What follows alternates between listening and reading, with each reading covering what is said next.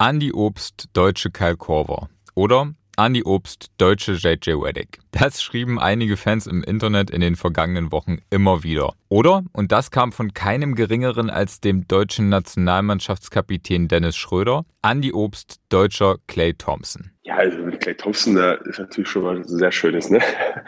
Clay ist halt schon ein sehr, sehr nicer Spieler. Den habe ich ja dann auch viel verfolgt, jetzt in den letzten Jahren viel geguckt, so, so allein von der Fußarbeit habe ich den sehr gefeiert und auch als Spieler ist der halt Wahnsinn. Also das der für Sachen reinballert mit der Selbstverständlichkeit gefühlt ist, schon echt sehr verrückt. Und ja, wenn dann so, da die Vergleiche oder zumindest so welche ihre, ihre Witze sagt, was man machen so, ja, finde ich schon ganz cool. Na klar, auf den ersten Blick muten diese Vergleiche mit NBA-Spielern, mit NBA-Superstars vielleicht wie Witze an, aber in den vergangenen Wochen, da waren sie tatsächlich mehr Ausdruck ernsthafter Anerkennung als Witze. Denn Andy Obst aus Halle, der hat bei der Europameisterschaft wirklich ganz Deutschland, ich würde sogar sagen ganz Europa, gezeigt, wozu er als Distanzspezialist in der Lage ist. Er war der beste Distanzwerfer des gesamten Turniers und hatte wirklich entscheidenden Anteil am Bronzemedaillengewinn der deutschen Mannschaft. Und das hier, das ist die Geschichte über die Kunst seines Wurfs. Ostball, der Podcast über erstklassigen Basketball aus dem Osten von Daniel George. Eine Produktion von MDR Sachsen-Anhalt und Sport im Osten. Hallo und herzlich willkommen zur siebenten Folge von Ostball. Schön, dass ihr uns wieder zuhört und für alle, die uns zum ersten Mal hören, schön, dass ihr uns gefunden habt. Wir haben uns ja schon in der letzten Folge, die wenige Tage vor der Europameisterschaft erschienen ist, mit der deutschen Nationalmannschaft beschäftigt. Da ging es um Dennis Schröder und seine Wahrnehmung in der Öffentlichkeit. Gerne jetzt nochmal reinhören, ist glaube ich aktueller denn je nach diesem Turnier. Und jetzt, wenige Tage nach der EM, da soll es auch nochmal um die Nationalmannschaft gehen. Genauer gesagt um Andreas Obst aus Halle in Sachsen-Anhalt, neben Johannes Vogtmann der zweite Bronzemedaillengewinner aus dem Osten. Und ich glaube, bei Andy Obster kann ich behaupten, dass äh, kein anderer Journalist seinen Weg so lange begleitet hat wie ich. Ich habe nochmal nachgeschaut vorhin, vor neun Jahren, fast zehn Jahren, habe ich das erste Mal über ihn berichtet. Damals war er gerade frisch aus Halle nach Bamberg ins Nachwuchsinternat gewechselt. Und über die Jahre, da haben wir uns immer wieder getroffen. Ich habe immer wieder über ihn und seinen Weg berichtet. Und vor drei Jahren dann schließlich mit meinem Kollegen Max Schirm für den MDR die dreiteilige Dokumentation Plan A gedreht. Schaut euch die gerne nochmal an, ist bei YouTube verfügbar und ich kann euch die wirklich nur ans Herz legen, wenn ihr verstehen wollt, zum einen, wo Andy Obst herkommt und zum anderen vor allem, welche unfassbar wichtige Rolle seine Familie bei seiner Entwicklung gespielt hat. Und kleiner Spoiler, vielleicht werdet ihr die ein oder andere Träne verdrücken. Ja, und jetzt sind wir hier. Ich moderiere Ostball und Andy Obst, der hat Bronze bei einer Europameisterschaft gewonnen. Und weil eben nicht nur die Leistung der deutschen Nationalmannschaft generell, sondern auch seine persönliche Leistung bei dieser Eurobasket so wirklich bemerkenswert war, da wollen wir in dieser Folge über das sprechen, was ihn auszeichnet, nämlich seinen Wurf. 25 Dreier hat er bei der EM versenkt, so viele wie kein anderer Spieler. Er hat auch so viele Würfe genommen wie kein anderer Spieler, aber seine Quote dabei wahnwitzige 48,1 Prozent. Mir war schon bewusst, dass er so der, der designierte Wurfspezialist ist im Team und also, dass er diese Rolle auch auf jeden Fall einbringen kann, aber dass er den Wurf halt auch wirklich so konstant über das Turnier getroffen hat, dass er, ich glaube, am Ende war er der drittbeste Scorer des Teams. Das hat mich schon so ein bisschen, bisschen überrascht, ja, auf jeden Fall. Das sagt Ole Freaks, NBA-Ressortleiter beim Online-Portal Spox und selbst Basketball-Podcaster, hört gerne mal in seinen Podcast Korbjäger rein. Und äh, Ole hat in den vergangenen Wochen auch umfassend von der EM in Köln und Berlin berichtet und in dieser Zeit unter anderem folgenden Tweet abgesetzt. Der Wurf von Andy Obst verdient im Guggenheim einen eigenen Flügel. Guggenheim, das berühmte Kunstmuseum in New York, fragt sich, warum. Das muss uns Ole jetzt nochmal erklären. Es ist einfach eine wunderschöne und also technisch perfekte Bewegung. Äh, ich glaube, das ist, äh, das ist das, was mir da irgendwie besonders hängen bleibt. Also wie er das Handgelenk abspreizt, wie diese Bewegung aussieht, diese Gooseneck, wie man, wie man es nennt, das sieht halt alles irgendwie wunderbar aus. Und was vor allem, glaube ich, halt auch noch diesen Wurf so gut und so, so gefährlich macht, ist, dass er ihn halt so schnell los wird. Also dieser, dieser ganz, ganz schnelle Release, das ist halt auch was, was die besten Schützen in der NBA immer auszeichnet, weil jeder weiß ja, dass das seine größte Stärke ist. Jeder will ihm genau das nehmen. Aber wenn man es halt gerade so schafft, dass man so ein ganz kleines bisschen Platz, also ein ganz, äh, ganz kleines Zeitfenster,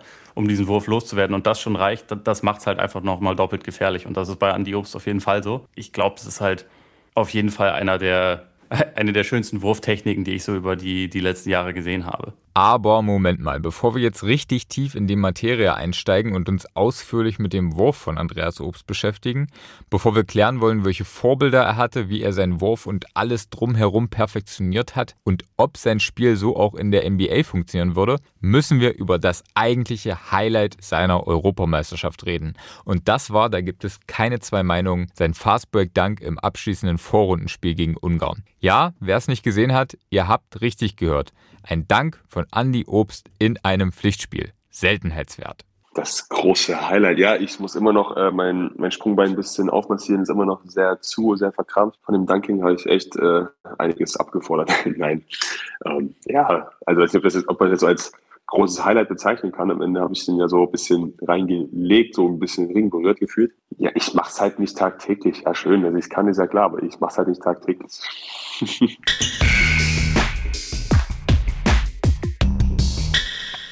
Spaß beiseite, lasst uns zum Ernst der Folge kommen. Und Andi Obst, der hat während der EM ja wirklich so richtig ernst gemacht, gerade was seinen Distanzwurf angeht. Dabei war das so ehrlich gesagt gar nicht zu erwarten, denn äh, hinter dem Shooting Guard da lag doch eine sehr beschwerliche Debütsaison beim FC Bayern München, wie mir auch Robert Heusel, Bayern-Reporter des Fachmagazins Big, am Rande des EM-Finaltages noch einmal erzählt hat. Ja, die Saison, glaube ich, war in jedem Fall schwierig für Andi Obst. Erstes Mal Euroleague, wieder unter Andrea Zincheri, erkannt kannte ihn ja schon aus jungen Bamberger Tagen, dann zweimal Corona gehabt. Viel gelernt, glaube ich, was wir jetzt auch bei der Europameisterschaft sehen. Unterm Strich würde ich sagen, das erste Jahr für ihn schwierig. Bitte entschuldigt die Hintergrundgeräusche bei den Ausführungen von Robert Heusel an der Stelle, aber ihr könnt es auch einfach genießen, denn das ist echte EM-Atmosphäre, aufgenommen vor der Mercedes-Benz Arena, wenige Minuten vor dem Spiel um Platz 3 der deutschen Mannschaft gegen Polen. Und da präsentierte sich Andi Obst wie eigentlich im gesamten Turnier auch defensiv sehr solide, was aber gerade zu Beginn der vergangenen Vereinssaison nicht immer der Fall gewesen war. Andy, glaube ich, war so ein bisschen eingeschränkt durch seine Defense. Vor allem in der Euroleague haben die Teams ganz extrem ihn oft als Schwachstelle ausgemacht und ihn attackiert. Das hat ihm viel Spielzeit gekostet, denn offensiv kann er liefern, auf jedem Level. Da sieht man es jetzt bei den Bayern, man sieht es bei der Europameisterschaft, er ist wirklich eine Waffe offensiv hat sich aber, glaube ich, defensiv massiv verbessert.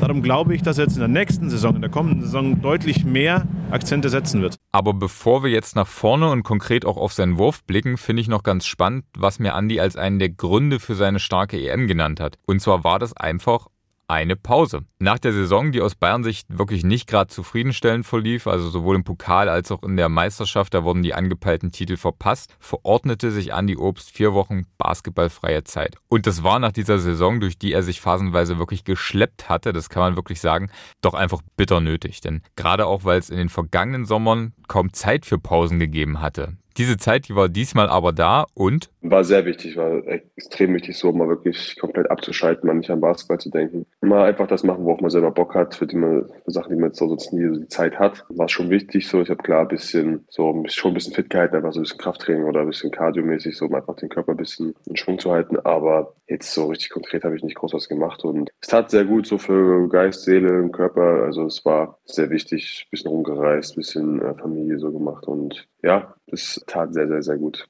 Und so performte Andy Obst bei der EM dann auch sehr, sehr gut. Er hat wirklich gezeigt, was für ein Potenzial noch in ihm steckt und dass er auf europäischem Spitzenniveau nicht nur mithalten, sondern in seiner Rolle auch glänzen kann, wie auch Robert Heusel sagt. Er hat seinen Job gemacht, hat Nick Weiler-Bepp als potenziellen Starter auf der 2 auch abgelöst und er ist eben kein Ziel mehr für die gegnerische Verteidigung. Er verteidigt individuell gut, er verteidigt im Teamverband gut und ja, wenn er so verteidigt, gepaart mit seiner offensiven Power, ist ja eigentlich für die deutsche Mannschaft unverzichtbar und ich glaube, wird auch für die Bayern in der kommenden Saison unverzichtbar sein. Was Andi Obst dabei offensiv auszeichnet? Sein Wurf ist einfach unfassbar sauber, unfassbar schön. Ich erinnere mich an Andrea Trinchieri, der bei seiner Verpflichtung gesagt hat, Andi macht die Dreier wie Korbleger. Wenn er frei ist, ist es wie ein Korbleger. Ja, und so ist es. Der Wurf ist technisch unfassbar sauber, komplett gerade im Körper, gestreckte Beine, ja, alles in innerhalb einer Achse und mit dieser Wurftechnik wirst du treffen. Und genau das beweist er. Und außerdem, sagt Robert Heusel, sei da noch sein Mindset, dass Andy Obst, mittlerweile 26 Jahre alt, gestandener BBL-Spieler, zu einem so starken Werfer machen würde. Wenn er in Rhythmus kommt, ist er nicht zu stoppen. Und das hat er eigentlich in jedem Spiel gezeigt, dass er eben das machen kann und dass er sich eigentlich zur zweiten, dritten Scoring-Option in der deutschen Mannschaft gemacht hat. Hätte vor dem Turnier wahrscheinlich keiner erwartet. Aber er trifft so hochprozentig Dreierquote zwischen 45 und 50 Prozent. Das ist schon richtig gut. Vor allem abgezockt und selbstverständlich. Er nimmt die Würfe mit einer Selbstverständlichkeit, ohne zu zögern. Und das, glaube ich, macht es aus. Wenn du nicht nachdenken musst und eben die Dinger ohne eine Sekunde nachzudenken sofort nimmst. Und er nimmt sie eben auch, wenn mal einer daneben geht, weil er eben so viel Selbstvertrauen hat. Das ist für einen Schützen extrem wichtig. Dieses Selbstbewusstsein, das zeichnet Andi Obst schon immer aus. Gepaart keineswegs mit Arroganz, sondern mit Bescheidenheit und Bodenständigkeit. Und so hat er in den ersten Interviews nach dem Bronzemedaillengewinn auch gesagt, dass er alles erstmal realisieren muss, was da in den vergangenen Wochen bei der Heim-EM in Köln und Berlin überhaupt passiert ist. Also, wie weit ist er denn mittlerweile in diesem Prozess des Realisierens gekommen? Ja, also man hat es jetzt schon ganz gut realisiert auf jeden Fall. Also ich würde sagen, man hat jetzt schon das jetzt gut sacken lassen alles. Man kann es jetzt so ganz äh, gut Revue passieren lassen. Aber es ist trotzdem irgendwie noch so ein leichter, bitterer Beigeschmack dabei. Ja, muss man schon mal offen ehrlich zugeben. Ich finde bitter, weil es Halbfinale, wir hatten es irgendwie auch schon gehabt zum Teil und wir haben auch da echt gut gehalten und waren auch vorne eigentlich, aber es dann so gefühlt selber aus der Hand geht, Hand zu geben, tut dann schon ziemlich weh dem Moment. Und hätte man jetzt deutlich verloren, so gegen wirklich krasse Spanier so und hätte keine Chance gehabt, dann hätte man das eher verkraften können. Aber so, man weiß halt, wenn mehr drin gewesen, mehr möglich gewesen und das tut natürlich doppelt so weh. Jetzt wollen wir hier aber keinen allzu negativen Vibe reinbringen, denn zur Einordnung diese Bronzemedaille, die ist wirklich ein Riesenerfolg. Das ist die erste Medaille bei internationalen Wettkämpfen der deutschen Nationalmannschaft seit 2005. Damals gab es Silber auch bei der EM. Also trotz vielleicht verpasster Chance auf mehr ein Riesenerfolg und großen Anteil daran hatte eben Andy Obst mit seinem so zuverlässigen Distanzwurf. Also wollen wir natürlich wissen, wie fing das alles überhaupt an? Wann hat Andy gemerkt, dass er besser werfen kann als andere oder zumindest, dass er das Zeug dazu hat? Ich habe relativ früh gemerkt, dass ich, glaube ich, ein gutes Händchen habe, so einen guten Wurf zu bekommen vielleicht mal.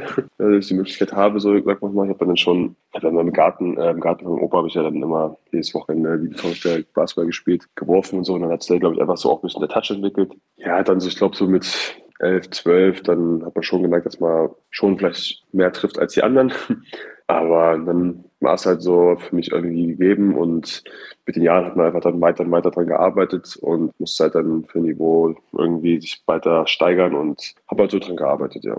Und was sich bei ihm so trocken und nüchtern anhört, ist tatsächlich das große Erfolgsgeheimnis von Andy Obst oder besser gesagt Erfolgsrezept, denn dass sich Ehrgeiz und harte Arbeit in den allermeisten Fällen auszahlen, das ist ja nun wirklich kein Geheimnis, sondern eher Gesetz im Sport. Bestenfalls noch gepaart mit dem Glück von großen Verletzungen verschont zu bleiben und das kam bei Andy Obst in seiner Karriere bislang auch noch dazu. Was ich mich frage, wenn er schon so früh gemerkt hat, dass der Distanzwurf zu seiner großen Stärke werden könnte, wer waren denn dann die Menschen, die ihn in dieser Hinsicht geprägt haben? Ja, am Anfang hatten wir erstmal, Frau Koch hat mir ganz gute Basics sozusagen, die Grundlagen vom Wurf so beigebracht, vom USV Halle. Die hat mir da so echt die simpelsten Sachen erstmal, wie ein normaler Wurf eigentlich scheint erstmal so textbuchmäßig aussehen sollte, zumindest worauf man achten sollte. Und dann über die Jahre habe ich dann so klar, wenn dann Basketball EM lief, so im Fernsehen, habe ich dann so ein paar Spiele angeschaut und dann fand ich halt von ein paar Spielern den Wurf ziemlich cool, aber so von, von der Form her fand ich ziemlich cool, so ob es jetzt ein Marco Petic sei oder äh, den Mongreen fand ich auch ziemlich coolen Wurf. Und da hat man so über die, hat man so sich ein bisschen was abgeguckt oder einfach so,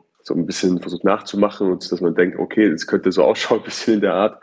Hat es dann so über die Jahre so ein bisschen eingefädelt, dann klar kam irgendwann mal ein bisschen Ray Allen dazu, Kobe, hat man auch gesagt, sehr coole Würfe und dann hat man versucht oder geschaut, dass man irgendwie ein bisschen das Almas kombiniert sozusagen. Wie die Hände, die Hände, die sich also um den Ball geben einfach, jetzt den, wirklich den einen, den Ball wirklich so auf den Fingerspitzen hat, jetzt nicht die komplette Hand, dann die, die andere Stützhand so wirklich so neben dem Ball, dann leicht über dem Kopf, jetzt nicht so weit von unten werfen, jetzt aber auch keine wirkliche Schleuder raushauen. Da natürlich auch so irgendwann so ein bisschen so Fußstellung, Beinarbeit. Jetzt so Beispiel Ray Allen, der hat ja unheimlich schnelle Füße gehabt, wenn er aus dem Block gekommen ist, hat er wirklich sehr schnell seinen Wurf gefunden. Und ja, man hat halt so wirklich so mehr und mehr dann halt versucht, den Wurf ein bisschen zu zerlegen, sage ich mal, um dann wirklich so Details mitzunehmen und irgendwie den Wurf zu verbessern oder zumindest so zu gestalten, dass man sich selber halt auch wohlfühlt. Also für mich war es unglaublich wichtig, dass ich halt sage, okay, ich habe einen schönen Wurf, aber ich muss mich auch extrem wohlfühlen damit. Also von Sigrun Koch, seiner ersten Trainerin beim USV Halle, den er ja 2014 dann verließ, um ins Jugendprogramm von Brose Bamberg zu wechseln, bis zu NBA-Superstar Ray Allen haben sie alle ihren Anteil am schönen Wurf von Andy Obst. Marco Pesic, der ist als Sportdirektor des FC Bayern München mittlerweile übrigens sowas wie der Chef von Andy Obst und Demon Green quasi auch als Assistenztrainer bei den Bayern. So schließt sich dann mal wieder der Kreis. Und wenn wir schon dabei sind, dann will ich von Andy natürlich noch wissen, wer sonst noch so seine Wurfentwicklung geprägt hat. So später, kurz bevor ich nach Bamberg bin, war nochmal Stefan Mähne. Auch nochmal ein guter Einfluss, hat mir auch nochmal ein, zwei so kleine, so, auch wenn es nur kleine Tipps waren, gegeben beim Wurf, die mir dann schon nochmal echt einen großen Unterschied gebracht haben zu, zur Entwicklung meines Wurfes. Aber so vom Speed, sag ich mal. Und dann in Bamberg ging es dann natürlich los mit Mirko Petrick, der mein erster Jugendtrainer da war, der mich damals nach äh, Bamberg geholt hat.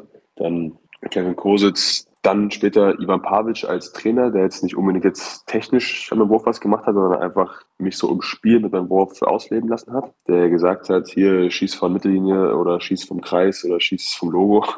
Oder mehr oder weniger hat er gesagt, wenn ich jetzt nicht kein, nicht kein Dreier schieße von da oder wenn ich keine 10 Dreier im Spiel schmeiße, dann schickt er mich in die Kabine. So hat er es ungefähr ausgedrückt. Ja, und ich denke mal, da konnte ich mich dann ganz gut ausleben und auch so einfach äh, im Spiel so meinen Wurf zu entwickeln. Das sind alles so Facetten oder so Stationen gewesen, die ich so mitnehme. Dann jetzt klar, die letzten Jahre Coach, Coach Morris damals in Ulm hat mir dann nochmal so viele Sachen gezeigt. Jetzt vielleicht technisch jetzt nicht viel, aber einfach so Variationen von Würfen, die man einfach nimmt und Wiederholungen, die einfach so im Spiel so erleichtern.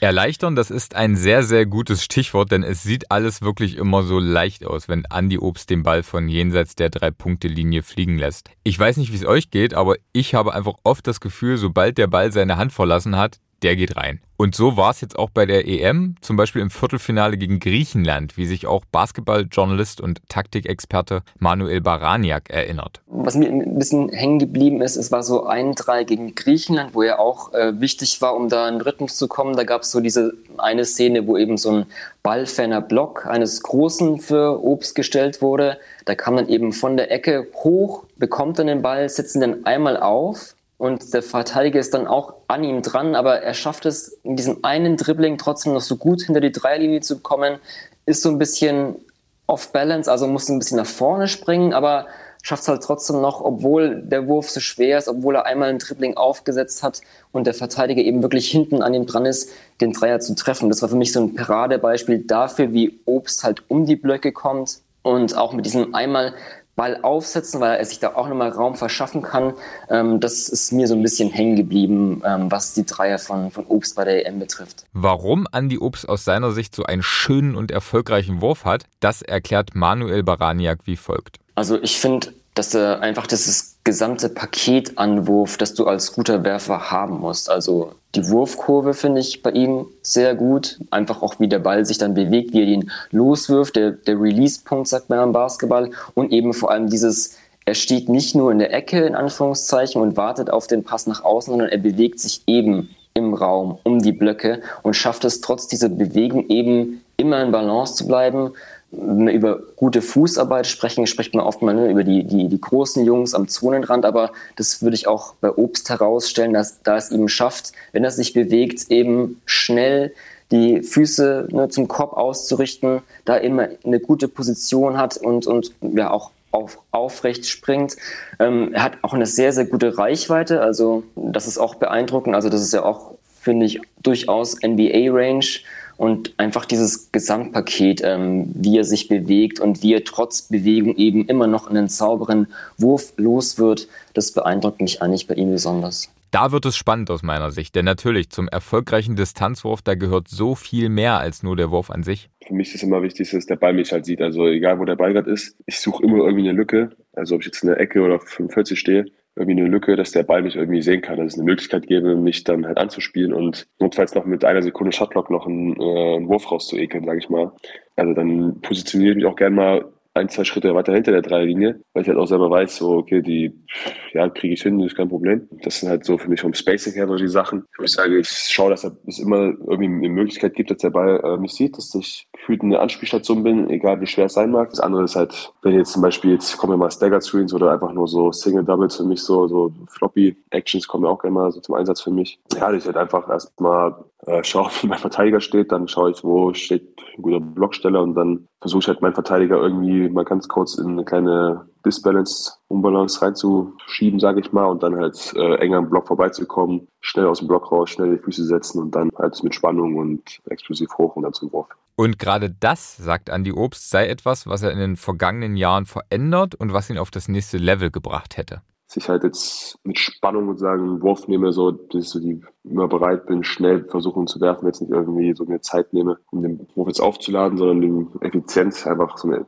gewisse Effizienzniveau freizukriegen. Jetzt, dass man einfach schon tief steht, den Ball direkt bekommt und jetzt nicht nochmal groß weit nach unten nimmt, sondern direkt ansetzt zum Wurf und so. Und das einfach so einen schnellen, effizienten Wurf rausbekommt. Und das, denke ich mal, hat nochmal eine Menge mit meinem Touch auch gemacht an sich. Und auch Andy Obst hat eine Menge gemacht, eine Menge trainiert und zwar nicht nur auf dem Parkett, sondern auch im Kraftraum. Und im Laufe der Jahre, da hat er sein Krafttraining an seine Stärken angepasst. Ich für mich selber achte sehr viel so auf so die Rumpfstabilität, Chorstabilität. Das ist, mache ich auch sehr gern, also macht mir selber Spaß und äh, ist für mich halt sehr wichtig, weil wenn man da halt mit Vollspeed aus dem Block rauskommt oder so, dann ist halt schon wichtig, dass man halt eine gewisse Grundbasisstabilität hat. Und dann geht es für Shooter natürlich auch immer um Wiederholungen. Und weil Andy vorhin über Ray Allen gesprochen hat, habe ich mich an ein YouTube-Video erinnert und mir jetzt auch nochmal angeschaut, das ich mir früher auch oft angeschaut habe in meiner Jugend. Der Titel The Art of Shooting und darin haben Ray Allen und Gilbert Arenas erklärt, was ihre Würfe so gefährlich macht und vor allem auch, was sie für Routinen haben. Frage also, wie sehen denn die Routinen von Andy Obst aus?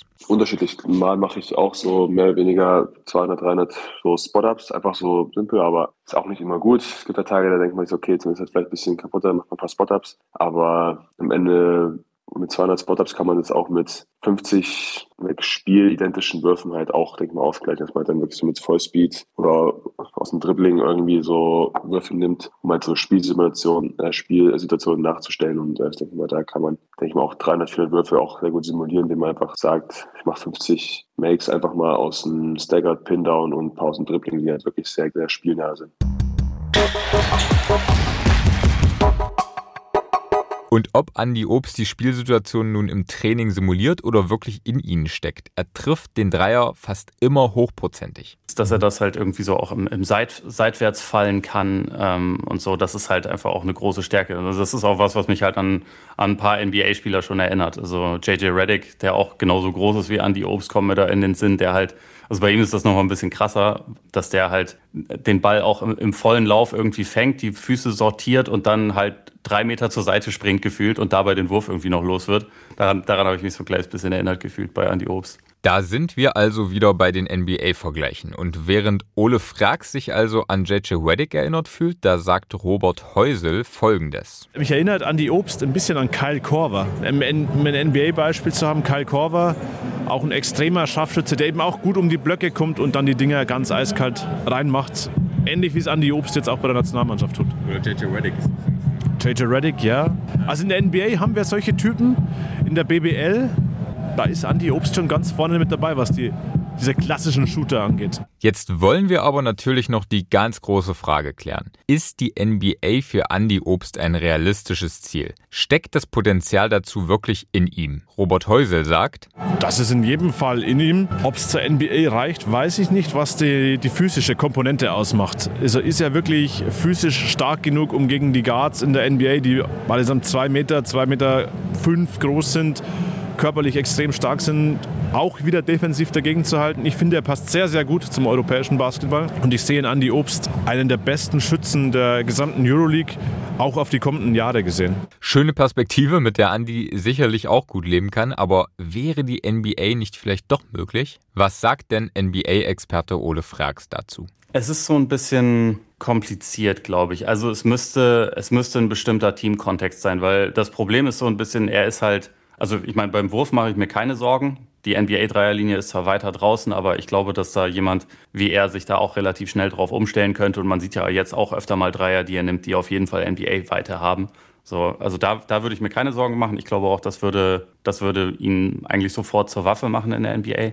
Problem ist halt so ein bisschen die Defense. Also weil er halt körperlich jetzt nicht der kräftigste ist und weil er dazu halt auch noch relativ klein ist diese Kombination ist halt relativ schwierig. Wenn du jetzt ein Team hast, wo du einen großen, defensiv starken Point Guard hast, vielleicht, der dann neben Andy Obst spielt und halt eher die etwas größeren Leute verteidigen kann, sodass Obst sich dann halt vielleicht nur mit einem Point Guard beschäftigen muss. In so einem Kontext könnte das vielleicht schon funktionieren. Aber ich glaube, dass das halt letztendlich der, der Grund ist, warum es jedenfalls bisher nicht passiert ist, dass er halt einfach defensiv schon angreifbar ist. Deswegen müsste es schon ein sehr bestimmter Kontext sein, wo das dann irgendwie funktioniert. Ganz kurz zur Einordnung. 6,75 Meter ist die Dreierlinie in der BBL oder Euroleague, also in Europa vom Korb entfernt. 7,24 Meter sind es in der NBA. Und das wäre für Andy Obst wohl wirklich kein Problem, wenn man sieht, von wo er die Dreier auch bei der EM jetzt reingehauen hat.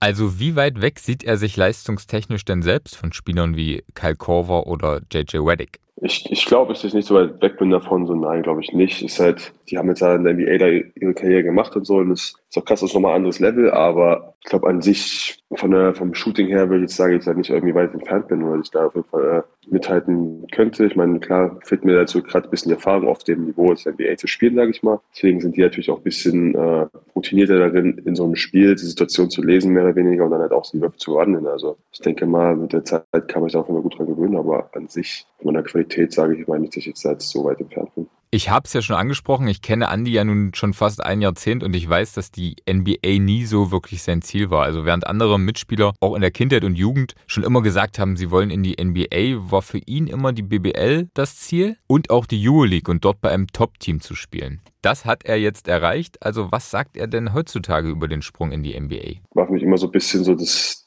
so das nochmal so ist. Klar wäre das halt schon, schon nice.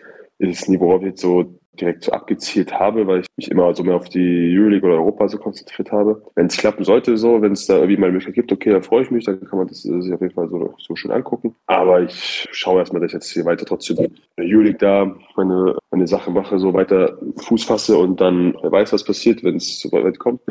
Klar, wäre es schön, würde mich freuen. Aber ja, also ich schaue da so erstmal so Schritt für so Schritt für Schritt und ähm, mich da jetzt nicht auf irgendwas so versteifen, verkrampfen. Aus der Erfahrung weiß ich, wenn Andi sowas sagt, also sowas wie ich gehe Schritt für Schritt und dann schauen wir mal, was passiert, dann bringen ihn diese Schritte in der Regel nach vorn und vielleicht sogar in die NBA. Was er jedenfalls jetzt schon macht, sich Details bei NBA-Shootern abzuschauen, mit Vorliebe bei Clay Thompson. Also ich schaue schon so, wie, ja, wie er sich halt abseits des Balls bewegt, ähm, wie er den Gegenspieler vorbereitet, jetzt, wenn er jetzt einen Block nutzt oder allein auch wenn er einen Ball hat, wie er aus dem Dribbling zum Beispiel schießt, so mal, er dribbelt jetzt nicht so häufig, aber wenn, dann schaut mir das schon mal an. Schaut das schon oft auch sehr effortless, also sehr, sehr simpel aus bei ihm, so wie er so manchmal aus dem Block kommt oder ein Dribbling setzt und dann zum Wurf hochgeht. Und das schaut mich dann, schon mal so, so gern an und versucht halt die Sachen abzugucken.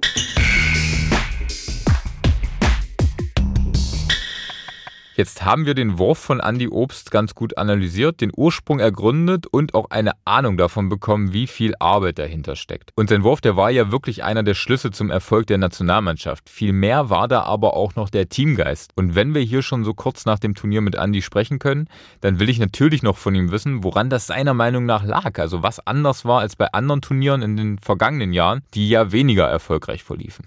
Diesmal anders war. Ich denke mal, wir haben letztes Jahr im Sommer schon mal einen guten Grundstein gelegt, so mit der Teamchemie. So der Olympia-Quali Olympia. Und dies Jahr war, glaube ich, auch so, ja, so allgemein so die Vorfreude auch so einfach zusammenzukommen und sich auf ein Heim im Tor vorzubereiten und mit dem Wissen, dass wir wirklich was reißen können und oder den Ziel vor Augen haben. Und ich mal, das hat uns alle so gepusht nochmal. Und wir haben echt dann echt super Typen alle dabei gehabt, so, so durch die Bank durch. Und jeder war committed, jeder war bereit, irgendwo ein bisschen was vielleicht zurück, zurückzustecken, um halt dem Team irgendwie zu helfen oder den Vorwärts zu helfen. Und ich denke mal, jeder hat jeden irgendwie wieder unterstützt, geholfen, für, für einen gefreut.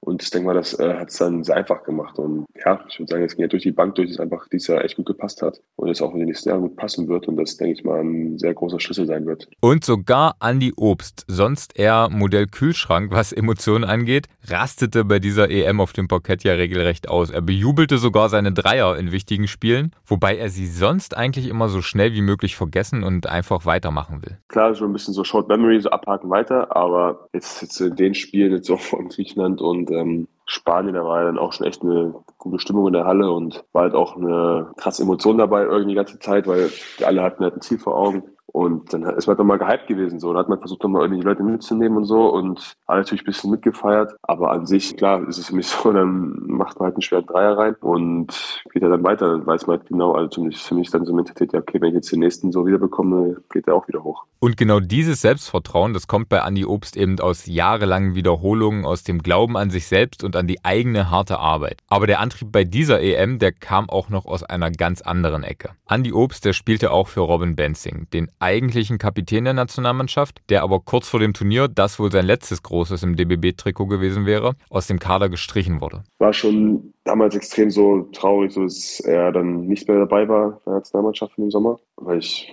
wusste, dass so Robin sagte, es könnte vielleicht so auch seine letzte Chance sein für so eine EM und dann musste ich auch, dass es eine Heim-EM ist. Und das wäre für ihn halt auch nochmal, glaube ich, ein krasses Ding gewesen, das mal mitzunehmen nochmal. Und deswegen hat es mir halt auch schon leid für ihn. Und weil er hat auch letzten Jahre immer, immer sich bereit erklärt zu spielen. Für ihn war es selbstverständlich und er hat so seine privaten Sachen dann hinten angestellt, hat dann wirklich so die Geburt seines Kindes verpasst, weil die damals die EM in Istanbul hatten, glaube ich, oder Tel Aviv waren die da. Dann seine Frau war krank, er war auch da.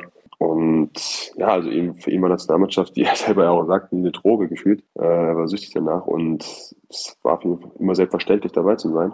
Ich bin jetzt seit 2017 2017, November 2017 war ich, glaube ich, das erste Mal dabei bei der Nationalmannschaft. Und ja, da hat Robin mich halt direkt gut aufgenommen. Wir haben es auch echt gut verstanden von Anfang an. Hat nochmal eine gute Zeit gehabt und dann haben wir über die Jahre halt echt viel miteinander erlebt. Also wir haben, zwei, da gab es halt immer die Möglichkeit bei der Nationalmannschaft äh, im Sommer bei der WM. Hier, man kann sich aussuchen, ob man Einzelzimmer haben möchte oder Doppelzimmer. Also haben, in Deutschland haben wir Einzelzimmer genommen, weil immer Familie kam. Aber ich glaube, im, im, Ausland waren wir immer die Einzigsten, die auf dem Doppelzimmer zusammen waren. Weil wir haben dann immer gechillt und so, haben irgendwelche Serien, Filme geschaut und so und haben dann immer irgendwelche Müll, Müll erzählt. Und ja, wir hatten halt echt sehr viel erlebt zusammen, egal wo wir waren und so. Es war echt immer sehr witzig. Und ja, es hat uns auf jeden Fall sehr verbunden und äh, mir hat es immer riesen Spaß gemacht. Er ist für mich da wie so ein großer Bruder, der mich da gut an die Hand genommen hat und gut mal so ein bisschen einen kleinen Weg geweist hat, so in der Nationalmannschaft. Und ja, deswegen habe ich ihn auch vor der direkt, ich glaube, so am Morgen des ersten Spiels gegen Frankreich habe ich ihm dann gesagt, so hier, Robin, pass auf, dass er mir fehlt und so, dass ich für ihn mitspiele und reinhauen werde. Und ja, das denke ich mal, die Medaille, er auch das, der Anspruch das Recht auf eine Medaille hat. Ich bin mir sicher, Robin Benzing, der wird seine Medaille bekommen und sie genau wie Andy Obst in Ehren halten. Und letzte Frage für heute. Hätte Andy Obst noch einen anderen Titel verdient? Genauer gefragt, ist Andy Obst der beste Distanzwerfer, den Basketball Deutschland je hatte? Meine These, ja, genau das ist er. Basketballjournalist Manuel Baraniak sagt uns seine Meinung dazu. Das ist eine sehr gute Frage. Also es ist ja schon sein Primärmerkmal, eben über den Wurf zu kommen. Ja, er kommt halt über den Dreier und klar, ähm, Dirk ist natürlich auch einer der besten Werfer ähm, der Basketballgeschichte, vor allem was große Jungs betrifft.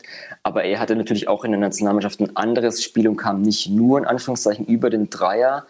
Wenn wir wirklich als, als Primärmerkmal sprechen und da wirklich auf die Werfer gehen, also nicht auf einen Spieler wie vielleicht Dirk, sondern diese Distanzspezialisten, da kann man diese These wirklich durchaus vertreten. Ich glaube, was Andi natürlich auch zugutekommt, ist, wie sich generell das Basketballspiel entwickelt.